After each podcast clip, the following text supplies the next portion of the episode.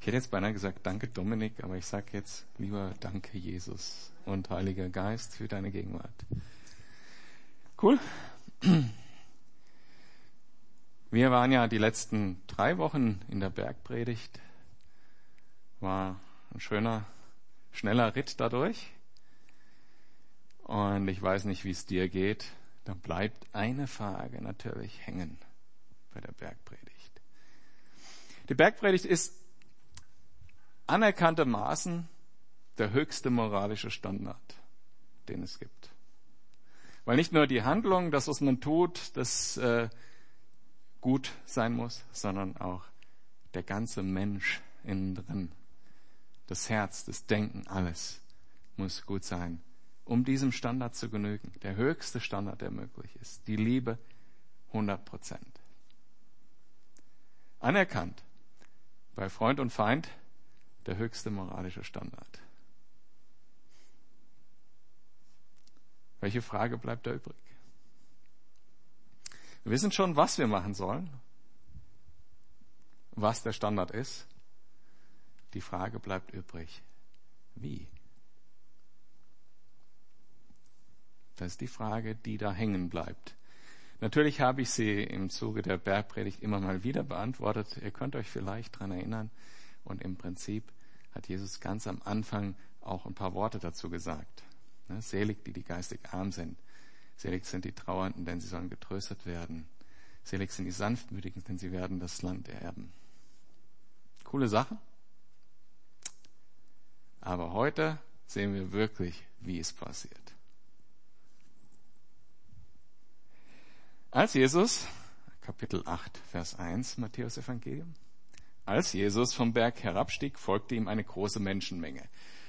Ich habe mir natürlich sofort die Frage gestellt, wie schaffen das die Leute, ja? wenn sie das so gehört haben, ihm dann hinterher zu laufen. Weil klar, der Anspruch ist toll, aber wenn ich das richtig verstanden habe im Herzen, äh, wird es schwierig, da dem gerecht zu werden. Das sehen wir heute auch ein paar Mal. Aber die Leute kommen trotzdem hinterher. Und warum? Das sehen wir auch in dem folgenden Kapitel. Da steht nämlich, denn sie erkannten, dass Jesus in Vollmacht redet, nicht wie die Schriftgelehrten. Jesus hat gesprochen Vollmacht. Und das sehen wir jetzt gleich auch. Nicht nur in Vollmacht, sondern auch Vollmacht. Denn als nächstes passieren folgende Dinge. Er heilt Krankheiten, er stillt einen Sturm, er treibt Dämonen aus. Das sind unsere Themen heute. Ziemlich anspruchsvoll, aber cool. Ab Vers 2. Da kam ein Aussätziger zu ihm und warf sich vor ihm nieder. Herr, sagte er, wenn du willst, kannst du mich heil machen. Reinmachen steht hier. Jesus streckte die Hand aus und berührte ihn. Ich will es, sagte er. Sei rein. Im selben Augenblick war der Mann von seinem Aussatz geheilt. Jesus aber sagte zu ihm, hüte dich, mit jemand darüber zu reden.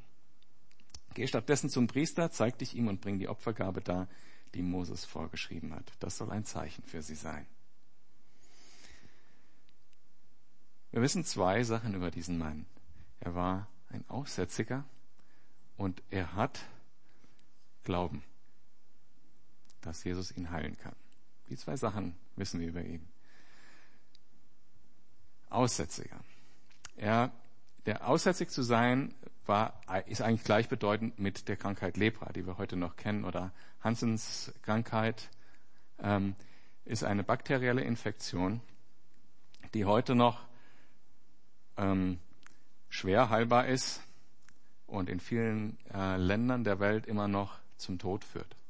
Und in vielen Ländern ist es auch so, dass die Menschen in solchen Kolonien als Aussätzige leben müssen und sich nicht der Gesellschaft nähern müssen. Und stellt euch diese Situation vor, als der Mann das erste Mal einen Fleck auf seiner Haut entdeckt hat. Steht morgens auf, guckt auf seine Haut und denkt, was ist das? Und dann am nächsten Tag ist es wird größer. Und dann muss er zum Priester gehen, sich das angucken lassen. Er sagt, Junge, du musst morgen nochmal wiederkommen, aber wenn das so bleibt, bist du unrein und musst außerhalb des Dorfs leben. Der Mann kommt am nächsten Tag wieder. Er sagt, ja, tut mir leid. Du bist Aussätziger, du bist unrein. Und das hat mehrere Sachen bedeutet. Er konnte noch nicht mal mehr zurückgehen zu seiner Familie, um sich zu verabschieden. Nicht mal mehr seine Kinder in den Arm nehmen, wenn er geht. Nichts mehr. Er musste sofort aus der Siedlung raus in die Leprakolonie. Es hatte noch eine andere Bedeutung, nämlich, dass er vor den Menschen, von den Menschen auch verurteilt war, nicht nur dort draußen zu leben, ohne Kontakte, sondern auch als jemand, der durch Gottes Hand gestraft ist wegen seiner Sünden. Lepra steht da nicht nur als Bild für die Sünde, sondern tatsächlich als Strafe. Gottes Hand auf diesen Menschen als Strafe für seine Sünde. So hat das jeder gesehen. Wie cool, dass Gottes Hand ganz anders gehandelt hat in dieser Geschichte. Wenn er irgendeinem begegnet ist, unterwegs, dann musste er von 100 Meter Abstand rufen, unrein, unrein. Das für, einen, für jeden anderen bedeutete, wegbleiben. Bloß nicht in die Nähe kommen, geschweige denn anfassen. Dieser Mann kommt voller Glauben zumindest so nahe genug, dass er sagen kann, Herr, wenn du willst, mach mich rein. Dieser Mann hatte Glauben. Und ich denke, das ist das perfekte Gebet des Glaubens. Herr, wenn du willst. Das ist das perfekte Gebet des Glaubens. Andere Leute würden es anders bezeichnen. Die würden sagen, wenn du nicht sagen kannst, im Namen Jesu, du bist gesund, dann hast du keinen Glauben. Nein, ich glaube, das Gebet des Glaubens sieht genauso aus, wie es dieser Mann gesagt hat. Herr, wenn du willst, mach mich rein. Und Jesus hat geantwortet, ich will.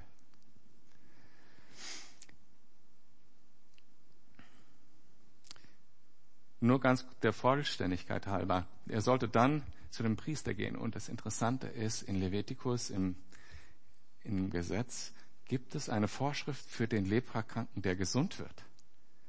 Das Gesetz für den Aussätzigen im Tag seiner Reinigung. Das war der allererste Mensch, der von Lepra geheilt wurde. Für diesen einen Menschen, für diesen ersten Menschen und viele andere, die Jesus geheilt hat und die Jünger danach, ist dieses Gesetz gemacht worden. Auch krass, oder? Der Gedanke. Lepra ist eine unheilbare Krankheit gewesen bis vor kurzem. Krasser Gedanke.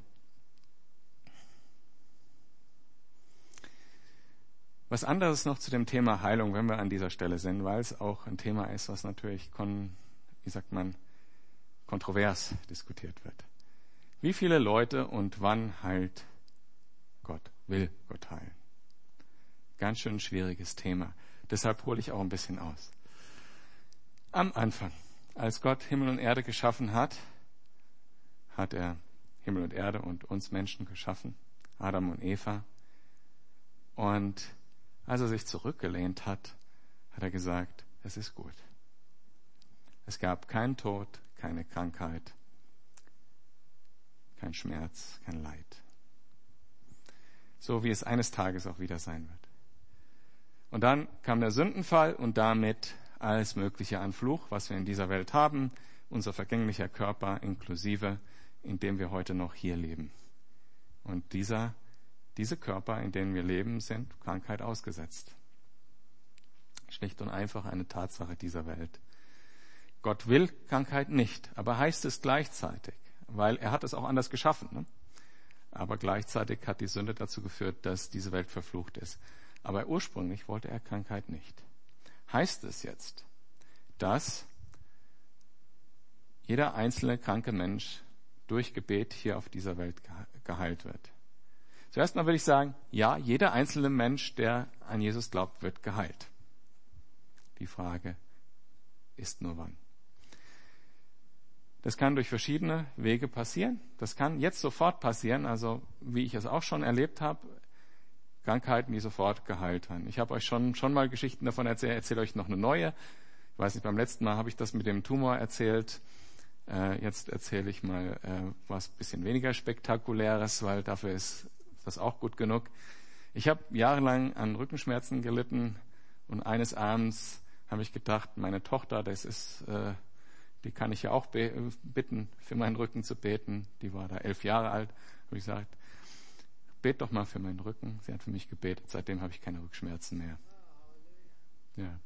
Passiert und ist cool, ist Gnade und freut sich Gott mit mir und alles cool. Muss aber nicht sein, weil Gott heilt auch auf andere Wege, zum Beispiel durch Ärzte oder durch einen graduellen Heilungsprozess, durch kontinuierliches Gebet. Und auf jeden Fall wird jeder Mensch geheilt, wenn er in den Himmel kommt. Gott will, dass wir alle heil werden. Und wir lesen das auch ähm, in der nächsten Geschichte. Ab Vers 5. Als Jesus nach Kafana umkam, trat der Hauptmann, einer der dort stationierten Einheiten, an ihn heran und bat ihm um Hilfe. Herr, sagte er, mein Diener liegt gelähmt und mit furchtbaren Schmerzen bei mir zu Hause. Jesus erwiderte, ich will kommen und ihn heilen. Herr, sagte daraufhin der Hauptmann, ich bin es nicht wert, dass du mein Haus betrittst. Doch sprich nur ein Wort, und mein Diener wird gesund. Ich unterstehe ja selbst dem Befehl eines anderen und habe meinerseits Soldaten unter mir. Wenn ich zu einem von denen sage, geh, dann geht er. Und wenn ich zu einem sage, komm, dann kommt er.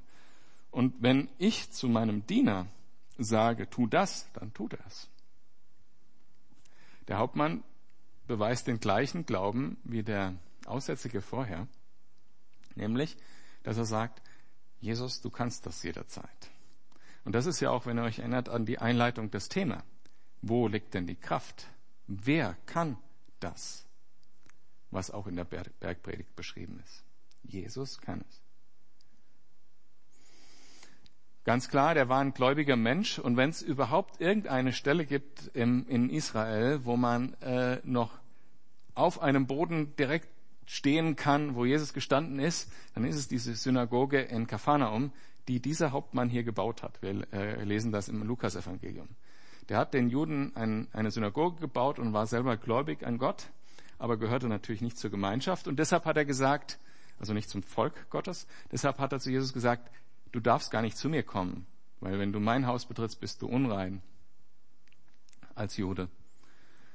Das hat äh, Jesus jetzt auch nicht sehr gestört, aber er hat dann trotzdem, weil er hat ja angeboten, dass er da hingeht, aber er hat trotzdem gesagt, hat ihn so geheilt, wie der Hauptmann es vorgeschlagen hat. Sag doch einfach nur, dass er geheilt wird.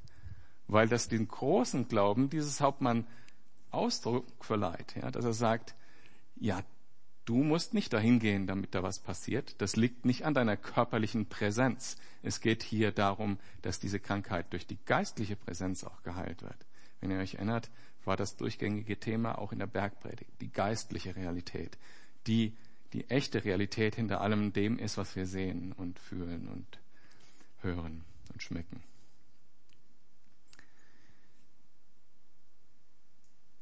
Dieser Hauptmann hatte diesen Glauben und er hatte auch ein gewisses Verständnis, den so manche Christen nach ihm nicht gehabt haben, die gesagt haben, guck mal, Jesus hat auf die Art und Weise geheilt. Der hat Hände aufgelegt oder der hat ähm, Matsch angerührt oder dies oder jenes. Und so entstehen ja Denominationen, Kirchenbewegungen oder wie auch immer, dass anhand von Kleinigkeiten sich überlegt wird, wie soll das genau geschehen.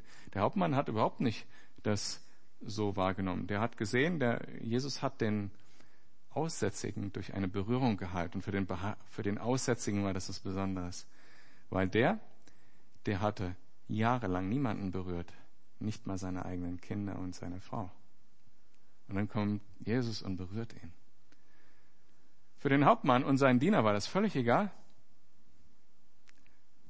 Der Hauptmann hat gesagt, du kannst heilen, wie immer du das willst, durch dein Wort. So wie ich meine Soldaten hin und her schicken kann und meine Diener, kannst du heilen, jederzeit. Und Jesus lobt diesen Hauptmann dann auch ab Vers 10.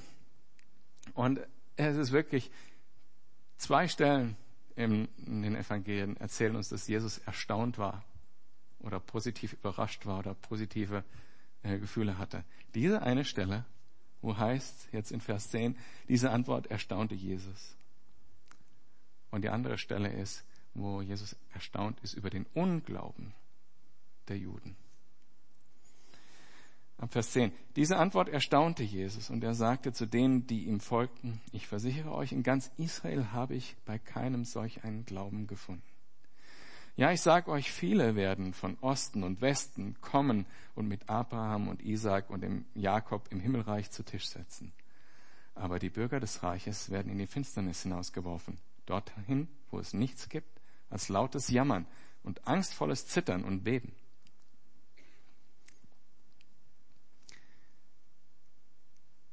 Das finde ich auch, ähm, weiß nicht, ob euch das so bewegt, ist theologisch jedenfalls sehr bedeutsam, was hier steht. Ähm, mich hat es eine Zeit lang wirklich bewegt. Ich habe gedacht, wenn Jesus der Messias ist und das ganze Volk Gottes und so weiter ein Thema ist, erstens gibt es überhaupt, kann es überhaupt nicht Juden geben, die Christen werden? Und die zweite Frage, kann es vielleicht sein, dass die Juden überhaupt gar keine Rolle mehr spielen und, und das Volk Gottes sind nur noch die Christen? Und die Wahrheit ist aber, wie sie hier steht, wie ich es gerade vorgelesen habe, wir werden mit Abraham, Isaac und Jakob zusammen am Tisch sitzen. Kannst dir schon mal überlegen, was der Smalltalk sein wird an dem Moment. Ja, wie war das so beim, beim Besuch der drei Engel zum Beispiel? Das ist was, was mich interessiert. Wie war das denn? Hast du das gemerkt, dass es Engel sind? Und wahrscheinlich, wenn wir das, diese Antwort gar nicht mehr brauchen in dem Moment, wir werden vielleicht sehen, wie vielen Engeln wir uns tatsächlich begegnet sind in unserem Leben.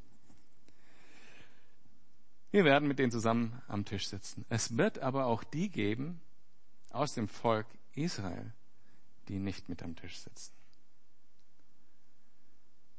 Weil das Einzige, was rettet, ist die Annahme von Gottes Geschenk durch Glauben.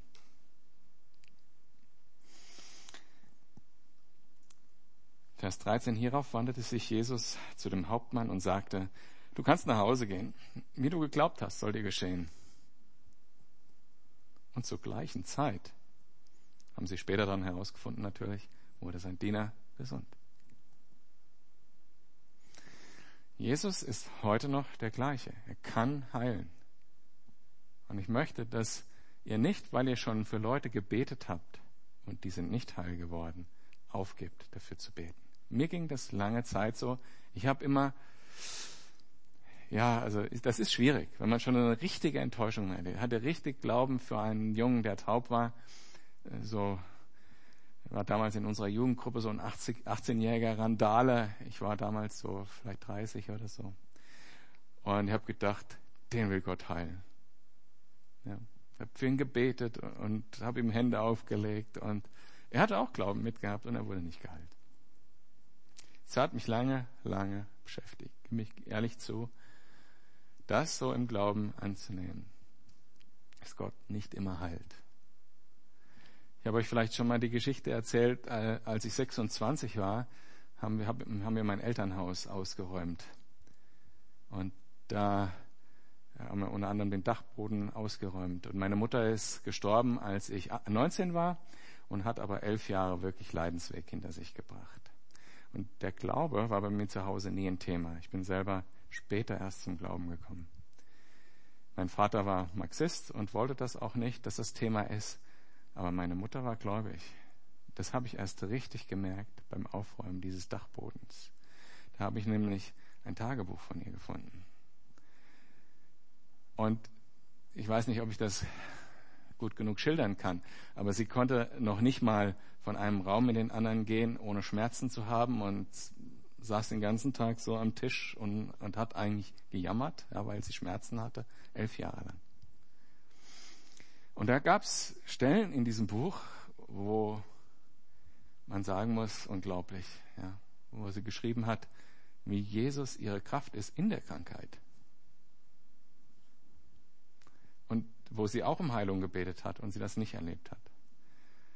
Und dann denke ich, auch viele Menschen sind durch sie gesegnet worden, auch ich jetzt im Nachhinein natürlich. Und das hatte seinen Sinn. Und Gott hatte ihren Plan, den Plan mit ihr. Und im Endeffekt ist es so, dass alles, wie wir gesungen haben, zum Guten gedient hat. Warum soll ich was anderes wollen als den besten Willen Gottes? Für die Leute, die ich liebe, für mich selbst. Deshalb ist dieses Gebet, wie es auch im Vater unser ist, dein Wille geschehe, das beste Gebet, was man aus Liebe beten kann, auch für andere. Trotzdem nicht aufgeben, für Heilung zu beten. Das ist eine Berufung, die wir haben auch. Als nächstes kommt die nächste Heilung, Heilung Nummer drei, ab Vers 14. Jesus ging in das Haus des Petrus. Dessen Schwiegermutter lag mit Fieber im Bett. Jesus berührte ihre Hand, da verschwand das Fieber und sie stand auf und sorgte für sein Wohl. Zuerst mal so ganz als Nebenbemerkung, der erste Papst Petrus hat von Zölibat nicht viel gehalten, sonst hätte er ja keine Schwiegermütter haben können. Nur am Rande. Ähm, ähm, Fieber habe ich jetzt verschiedene Sachen so gelesen, weiß ich nicht genau, wie ich es einsortieren soll. Also es wurde so gesagt, das ist ja keine so schlimme Krankheit, kann ja sein, dass sie sowieso wieder gesund geworden wäre. So sehen wir das, glaube ich, heute oft. Kann auch sein, dass es damals so war. Ich weiß es schlicht und einfach nicht. Ich glaube aber, dass selbst auch damals Fieber schon ein ernsthafter Sache war. Weil natürlich, es gab kein Antibiotika. Und die meisten Krankheiten, die mit Fieber einhergehen, sind bakterielle Infektionen und die können durchaus sehr ernst sein und überhaupt nicht aufhören. Also von daher keine Ahnung, ob das jetzt eine ganz ernste Krankheit war oder keine ernste Krankheit. Vielleicht wussten es auch die Leute da nicht. Sie hatte Fieber und wurde von Jesus geheilt, indem er sie berührt hat und sie stand sofort auf. Und sie sorgte für ihr Wohl. Sie hat direkt das getan, was wir auch tun sollen, wenn wir von Jesus geheilt sind, unsere neue Kraft einsetzen für sein Reich. Ab Vers 16, als es Abend geworden war, brachte man viele Besessene zu Jesus. Er trieb die Geister durch sein Wort aus und heilte alle Kranken. Krass. Also gibt es keine einzige Krankheit, die Jesus nicht geheilt hat. Und er hat in dem Moment tatsächlich alle geheilt weil ich vorher gesagt habe, es werden nicht alle geheilt durch Gebet sofort. Äh, Sage ich jetzt gerade noch ein anderes Beispiel. Als er am Teich von Bethesda war, da lagen ein paar hundert gelähmte Kranke und so weiter rum und er hat einen von denen geheilt. Ne? Könnt ihr euch an diese Geschichte erinnern, wo Jesus dadurch das, dann zu diesem Teich kommt? Hier steht alle, an anderen Stellen hat er halt einen von vielen geheilt. Und jetzt kommt der entscheidende Satz, der, den ich total cool finde. So erfüllte sich, was durch den Propheten Jesaja vorausgesagt war. Er selbst hat unsere Leiden auf sich genommen. Er hat unsere Krankheiten getragen. Ich lese den ganzen Kontext von dieser Stelle nochmal vor, Jesaja 53, weil wir da sehen, wo diese Kraft und diese Macht Jesu überhaupt herkommt. Das ist einer meiner liebsten Bibelverse, weil die Vertonung von Händel finde ich cool. Verachtet war er und verlassen von den Menschen. Ein Mann mit Schmerzen und mit Leiden vertraut, wie einer, vor dem man das Angesicht verbirgt, wie ein Leprakranker. Er, so verachtet war er und wir achteten ihn nicht. Für wahr, er hat unsere Krankheit getragen und unsere Schmerzen auf sich geladen. Wir aber hielten ihn für bestraft, von Gott geschlagen und niedergebeugt. Doch er wurde um unserer Übertretungen willen durchbohrt.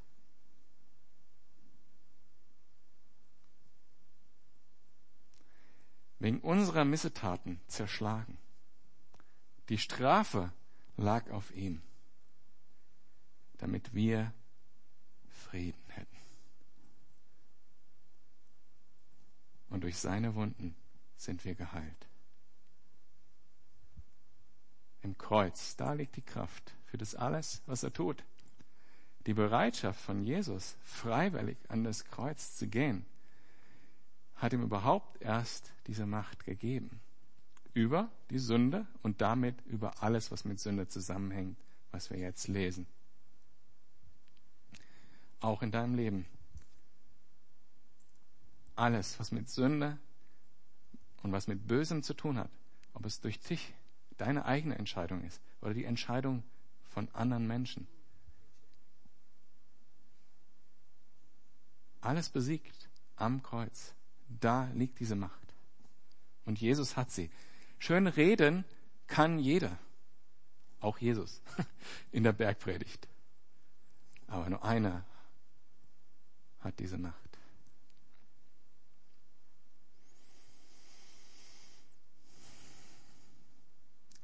Das ist eine Power-Nachricht, finde ich, ja. Weil ich habe es in meinem Leben erlebt, wenn ich jetzt aufzählen müsste, von was ich alles frei geworden bin, wie vielen Menschen ich vergeben konnte aus seiner Kraft heraus, wie viele Menschen mir vergeben haben aus seiner Kraft heraus, dann könnte ich ein paar Stunden noch weiterreden. Und das ist echt keine Übertreibung. Das ist echt keine Übertreibung.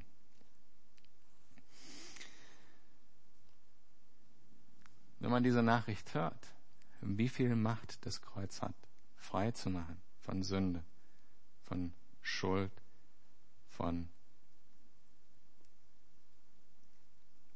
auch das, was wir selber nicht loslassen können, auch was andere nicht loslassen können, was andere mir getan haben. Krankheit hat im Prinzip uns ja auch jemand anders angetan. Zumindest lässt sich zurück datieren auf Adam. Das können wir alles loslassen. Am Kreuz. Ab Vers 18. Die Menschenmenge, die sich um Jesus drängte, war so groß, dass er seinen Jüngern befahl, mit ihm auf die andere Seite des Sees hinüberzufahren. Ups, was ist hier passiert? Ah ja, nee, passt schon.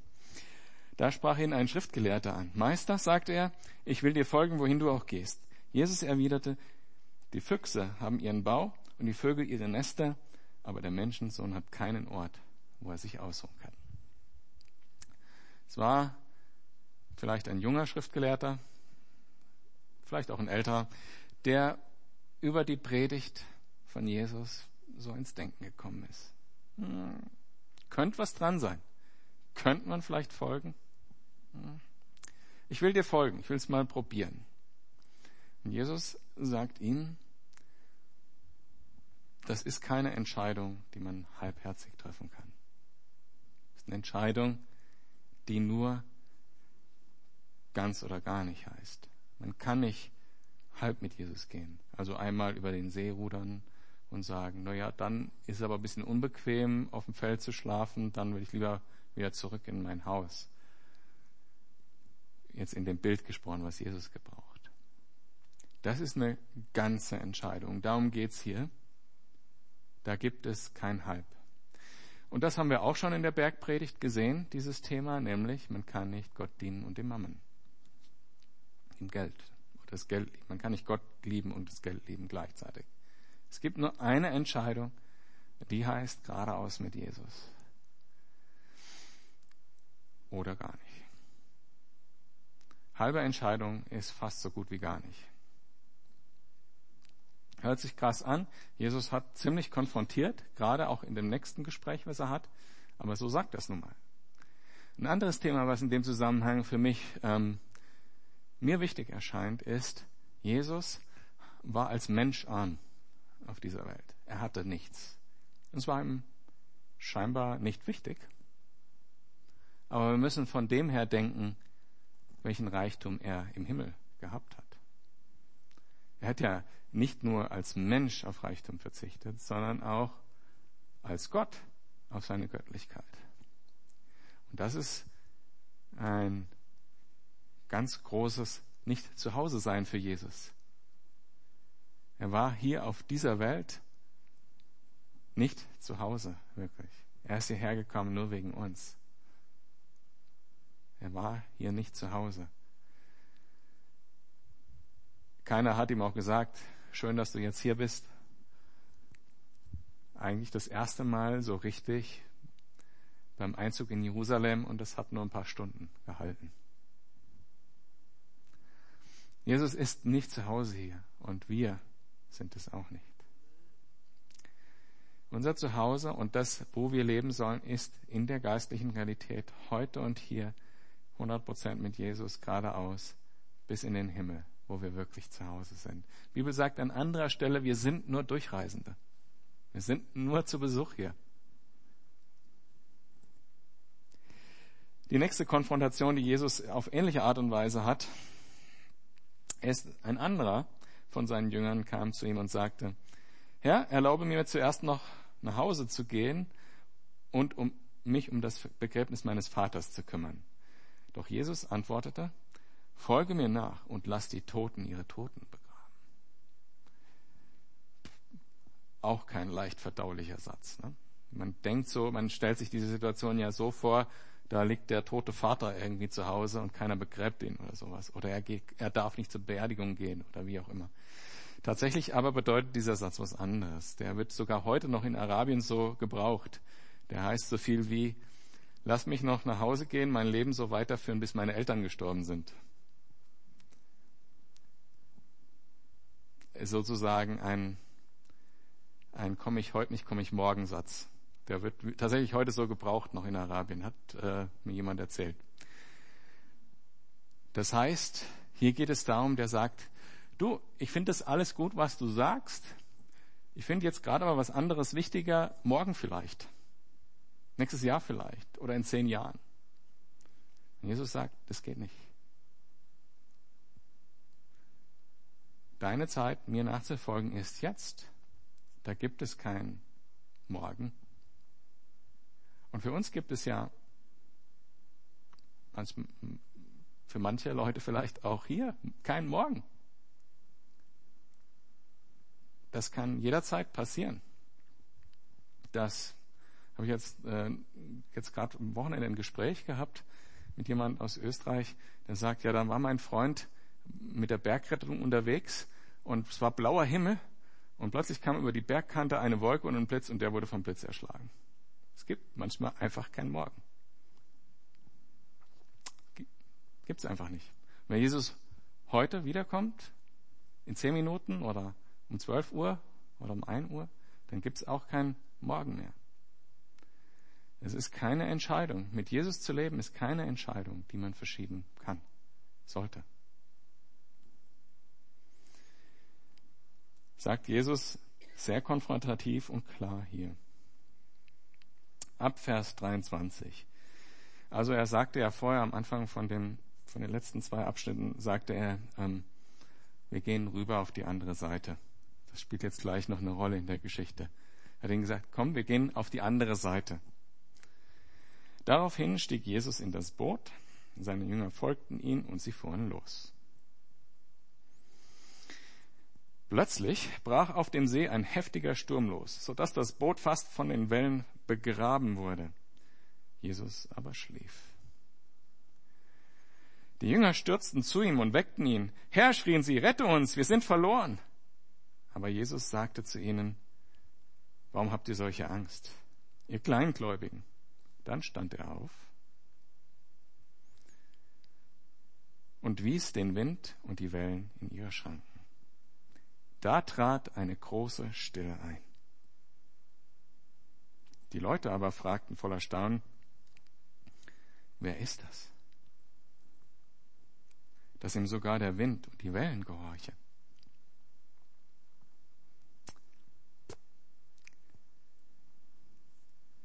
Jesus steigt also zuerst in das Boot und sagt, wir gehen auf die andere Seite. Die Jünger hinterher, sonniger Tag, ja vielleicht so Abendrot oder so, könnt ihr euch vorstellen. Sie steigen in das Boot, einer, ich vermute, das war Petrus oder so, einer von den kräftigen Jungs, schiebt das Boot ins Wasser, steigt mit ein und sie paddeln los, äh, segeln los oder wie auch immer, steht hier ja nicht. Und dann gehen es eine Weile. Der See ist nicht riesig groß, ne? aber groß genug. Sagen wir mal, Viertelstunde sind sie unterwegs. Ich war mal äh, vor, schon lange her, mal überlegen, zwölf Jahre oder sowas, in Italien am Bolsena See in Urlaub. Das ist ein See, der noch kleiner ist. Und ich habe gedacht, na ja, halt so ein See. Ne? Was soll da schon passieren? Und da war ein Vater mit seinen zwei Söhnen. Was einer oder zwei? Ich glaube, zwei Söhne waren es. Abends mit dem Boot raus. Und genau wie beim äh, See von Genezareth ist es dort auch so. Da gibt es Fallwinde, die durch ein Tal runterkommen, die diesen See komplett aufwühlen können. Wühlen können. Und an dem Abend, die sind mit dem Boot los, glatte See, sind die, der Vater mit den Kindern ertrunken. Weil eben solche Winde aufkommen können da und, und dort am See Genezareth auch, da, dass es sogar zwei bis drei Meter hohe Wellen dort gibt. Glaubt man gar nicht, wenn man so auf der Karte diesen See Genezareth anguckt, aber ist tatsächlich passiert äh, regelmäßig. Das war jetzt kein, keine übernatürliche Erscheinung der See selber. Also es geht hoch und runter und Jesus schläft. Und die Szene, ja, wie soll man sich die vorstellen? Es ist wirklich totales Tohuwabohu, eine offensichtlich bedrohliche Situation. Alle sind in Panik. Keiner weiß, was zu tun ist. Und Jesus schläft.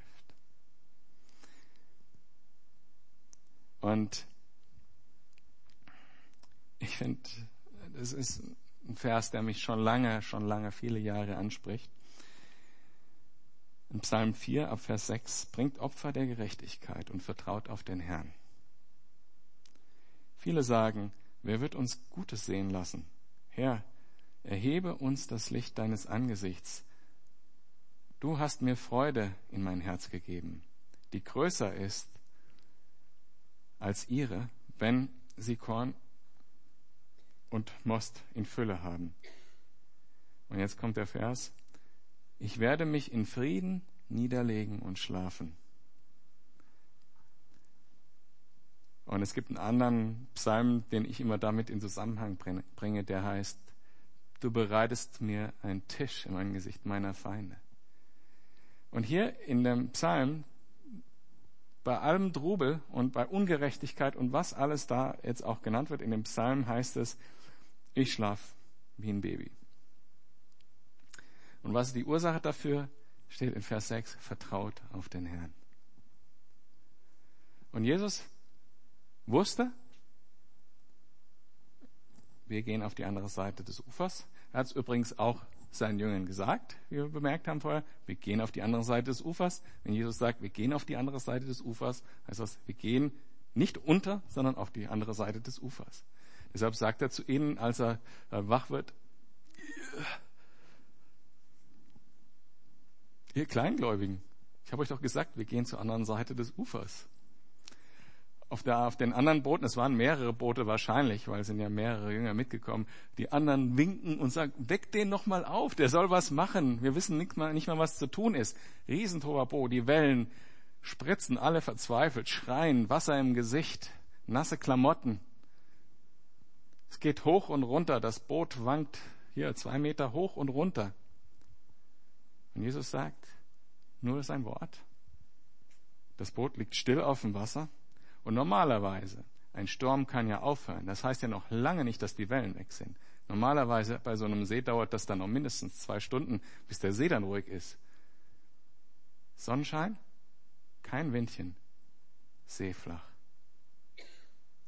Die Jünger stehen da, tropft noch Wasser aus der Nase und sagen, was ist das für ein Mann?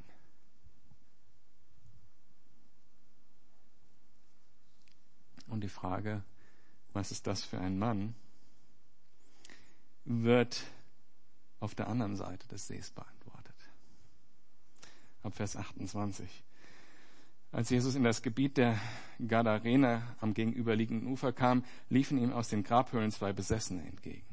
Sie waren so gefährlich, dass niemand den Weg benutzen konnte, der dort vorbeiführte. Was willst du von uns, Sohn Gottes? Wussten genau Bescheid, was das für ein Mann ist. Schrien sie, bist du gekommen, um uns schon vor der festgesetzten Zeit zu quälen? Wir wussten nicht nur, wer er war, sondern auch, was er tun würde. Dass er den Sieg über ihre Macht erringen würde am Kreuz. Und nicht nur in der jetzigen Zeit und damals hat Jesus befreit von Dämonen, sondern der eigentliche Satz, den die Dämonen hier meinen, ist, wenn Jesus wiederkommt, wenn alle Dämonen mit dem Teufel zusammen in den Feuersee geworfen werden. Dann ist vorbei. Und den Dämonen ist das klar, auch heute, dass sie keinerlei Macht haben über Menschen, die mit Jesus in Verbindung sind. Das ist auch so ein Thema wie Heilung, was relativ viele äh, Kontroversen auslöst. Es gibt Dämonen. Sage ich euch aus eigener Erfahrung und ihr kriegt auch gleich von mir Bibelstellen.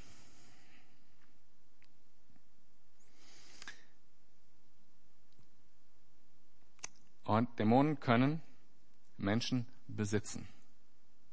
Nicht Christen. Aber ungläubige Menschen können von Dämonen besessen sein. Die drei Punkte wollte ich klar machen. Es gibt sie. Mir ist so ein Thema, was wir gern verdrängen, wie den Tod. Dämonen.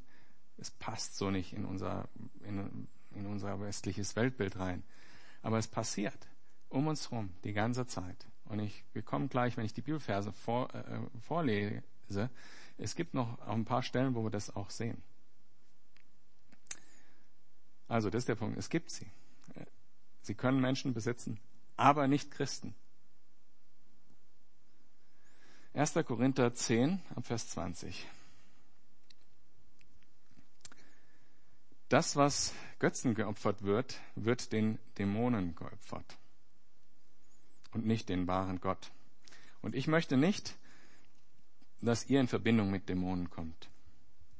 Ihr könnt nicht aus dem Becher des Herrn trinken und zugleich aus dem Becher der Dämonen. Ihr könnt nicht am Tisch des Herrn essen und zugleich am Tisch der Dämonen. Also das zum Thema deren Existenz und dass wir uns dem nicht aussetzen sollten. 2. Korinther 1, 21. Gott selbst ist es, der uns zusammen mit euch im Glauben an Christus zu seinen Gesagten festigt. Er hat uns alle gesalbt und damit in seinen Dienst gestellt. Er hat uns auch sein Siegel aufgedrückt. Als Bestätigung dafür, dass wir jetzt sein Eigentum sind. Und er hat uns seinen Geist ins Herz gegeben als Unterpfand und als Anzahlung für das, was er uns noch schenken will. Und das Wichtigste ist der Begriff Siegel. Das heißt, wir sind versiegelt. Da kommt kein Dämon mehr dazu. Und es macht auch keinen Sinn. Überlegt euch mal, der Heilige Geist in einem Gefäß, sozusagen in meinem Körper, zusammen mit einem Dämon. Undenkbar. Welche Gemeinschaft kann Licht mit Dunkelheit haben, sagt die Bibel an anderer Stelle.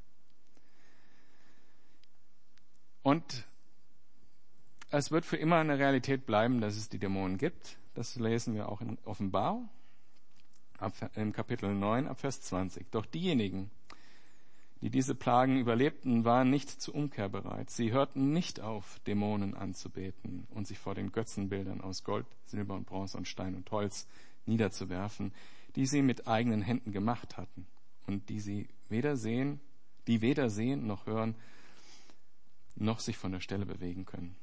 Statt umzukehren, mordeten sie weiter, übten okkulte Praktiken aus, lebten in sexueller Ausschweifung und bestahlen einander, wie sie es schon immer getan hatten.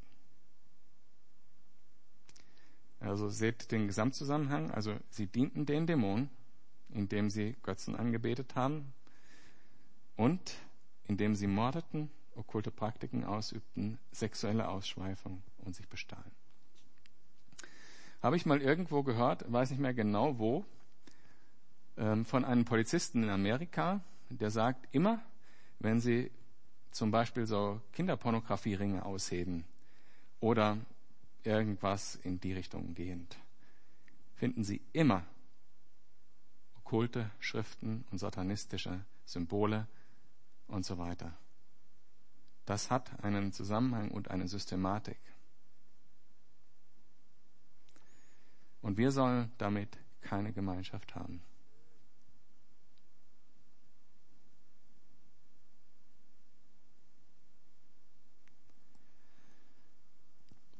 Und wir machen das oft uns nicht so bewusst, mit was, an welchen Dingen und an welchen Vorstellungen und an welchen Götzen, die wir haben, auch Dämonen beteiligt sind. Ich werde jetzt keine Beispiele nennen und wenn Gott dich anspricht, weißt du selber Bescheid. Offenbarung 12 ab Vers 7 möchte ich noch vorlesen. Nun brach im Himmel, also wo kommen die Dämonen her und wo gehen sie hin, wird hier beantwortet. Nun brach im Himmel ein Krieg aus. Der Engelfürst Michael und seine Engel griffen den Drachen an. Dieser setzte sich mit seinen Engeln zur Wehr. Also diese Engel sind die Dämonen. Aber er unterlag und da, von da an war für ihn und seine Engel kein Platz mehr im Himmel. Also damit ist nicht der Himmel bei Gott, sondern die geistliche Realität gemeint. Die Realität, zu der wir auch Zugang haben. Der große Drache, jene Schlange der Urzeit, die auch Teufel oder Satan genannt wird, und die ganze Menschheit verführt, wurde auf die Erde geworfen und zusammen mit dem Drachen wurden auch seine Engel hinuntergeworfen. Hier sehen wir diesen endgültigen Sieg in Offenbarung 12, 10. Darauf hörte ich eine mächtige Stimme im Himmel rufen, jetzt ist der Sieg errungen. Gott hat seine Macht unter Beweis gestellt. Die Herrschaft gehört ihm. Von jetzt an regiert der, den er als König eingesetzt hat. Christus. Denn der, der unsere Brüder und Schwestern anklagte, ist aus dem Himmel herausgeworfen worden. Tag und Nacht beschuldigte er sie vor unserem Gott.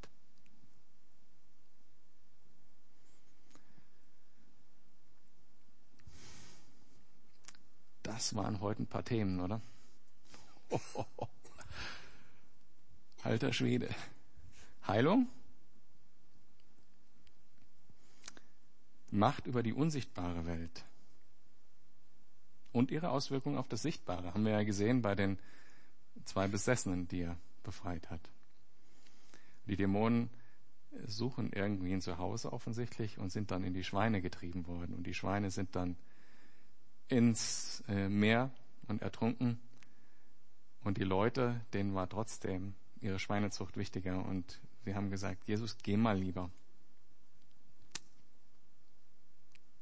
Traurig wenn man nicht erkennt, was da wirklich passiert.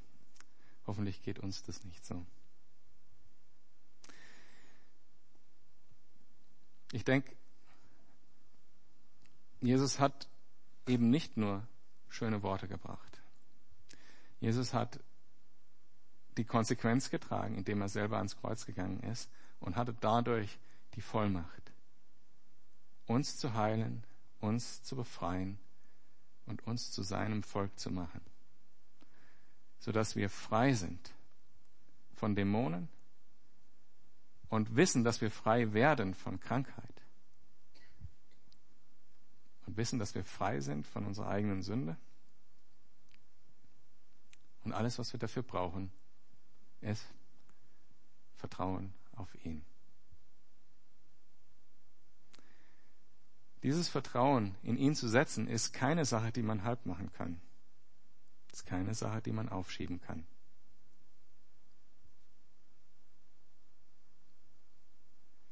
Und dann werden wir zusammen mit ihm unterwegs sein und ruhig schlafen.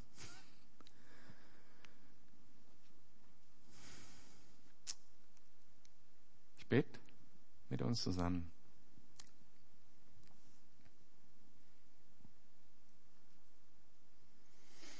Jesus, ich staune fast so wie die Jünger damals, die das gesehen haben, was du getan hast. Aber ich danke dir so sehr, dass es offensichtlich ist, dass du derjenige bist, der gesiegt hat, der die Macht hat über alles. Ich bitte dich,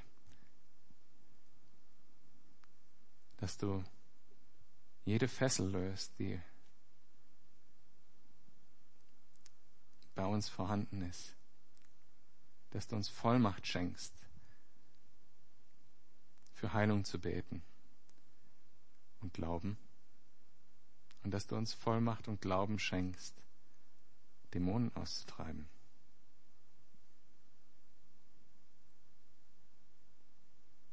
Ich danke dir, dass die Macht bei dir alleine ist, dass du allein die Entscheidung triffst, dass du als einziger den Überblick hast.